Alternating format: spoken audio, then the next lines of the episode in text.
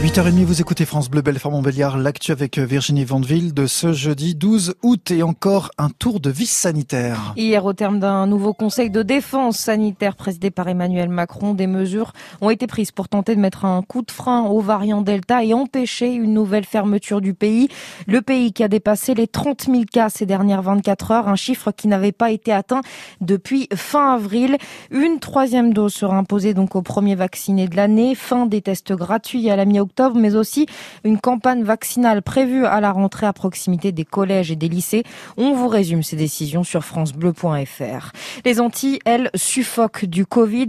La Martinique est déjà placée sous confinement strict depuis deux jours. Ce sera à partir de demain soir pour la Guadeloupe. Son taux d'incidence est de 1800 cas pour 100 000 habitants, le plus fort taux que n'a jamais connu la France depuis le début de l'épidémie. Alors pour essayer d'endiguer le Covid, le couvre-feu est étendu donc sur l'île de 19h à 5h du matin. Fermeture administrative des commerces non essentiels, déplacement autorisé seulement dans un rayon de 5 km autour de son domicile. Les plages restent, elles, ouvertes et les touristes ne sont pas contraints de quitter l'île de façon anticipée. À Le Betin, dans le territoire de Belfort, un cycliste est mort hier matin. L'homme âgé de 25 ans serait entré en collision avec la remorque d'un tracteur avant de passer sous les roues de l'engin. Une enquête est ouverte pour connaître les circonstances de ce drame. Et puis toujours aucune trace du disparu de Montenoy. Cet homme de 74 ans, fortement diminué par la maladie, n'a plus donné signe de vie depuis une semaine malgré l'appel à témoins.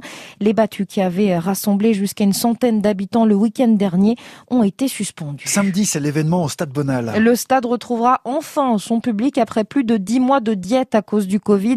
Le FCSM reçoit Dunkerque et depuis hier, la billetterie est ouverte au stade et selon sa responsable Marine Leclerc, après un début timide, les supporters Ça fonctionne plutôt bien, on va dire après que le pass sanitaire bloque un peu peut-être certaines personnes, mais, les gens ont envie de se réabonner. On voit que le fait qu'ils n'aient pas eu accès au stade depuis plusieurs mois leur donne envie de revenir.